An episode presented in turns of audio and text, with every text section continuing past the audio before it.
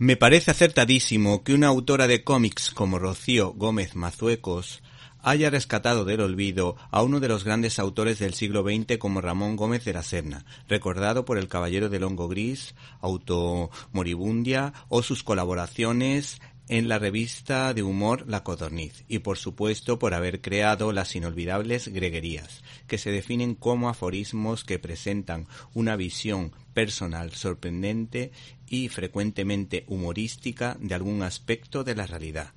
Ponemos algunos simpáticos ejemplos creados por el citado autor. Los lagos son como los charcos que quedaron del diluvio. Otra, al inventarse el cine, las nubes paradas y las fotografías comenzaron a andar. Otra sobre el amor. El amor nace del deseo repentino de hacer eterno lo pasajero.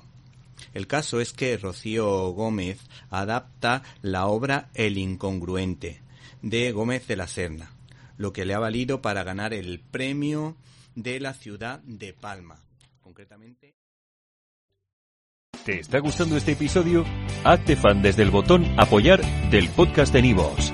Elige tu aportación y podrás escuchar este y el resto de sus episodios extra. Además, ayudarás a su productor a seguir creando contenido con la misma pasión y dedicación.